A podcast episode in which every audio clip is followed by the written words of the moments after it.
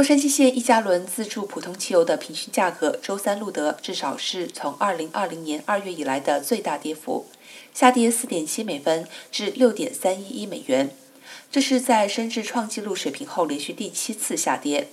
根据美国汽车协会和石油价格信息服务的数据，过去七天平均价格下跌了18.3美分，其中周二下跌了4.3美分，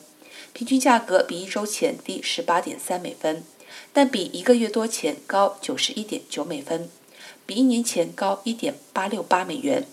这主要是因为上周四结束的三十三天连续上涨，总计一点二四八美元，下跌了十分之三分。